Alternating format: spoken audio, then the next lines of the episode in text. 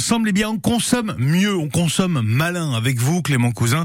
Consommer malin, c'est consommer plus juste et c'est aussi faire des économies en consommant moins cher. Saviez-vous que les bibliothèques et les médiathèques de notre Touraine proposent certains avantages, Clément, en fonction de notre lieu d'habitation? Et eh oui, et c'est toujours bon de le savoir, hein. les médiathèques de Touraine vous proposent des prix avantageux si vous habitez dans leur secteur. Quelques exemples.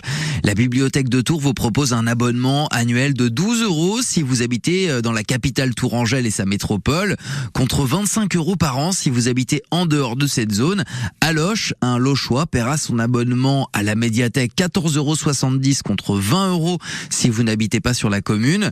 Et la médiathèque d'Amboise vous proposera une gratuité pour l'emprunt des livres si vous êtes amboisien et 18 euros dans le cas contraire. Alors, des emprunts de livres, on l'a bien compris, mais pas que Clément. C'est vrai que les médiathèques se diversifient.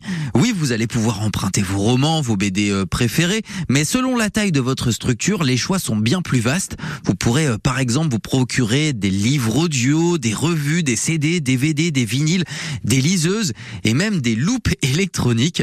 Certaines bibliothèques comme celle de Tours proposent même euh, de mettre à disposition des instruments de musique en libre accès, des services publics dont on se doit de prendre soin car ils nous font du bien.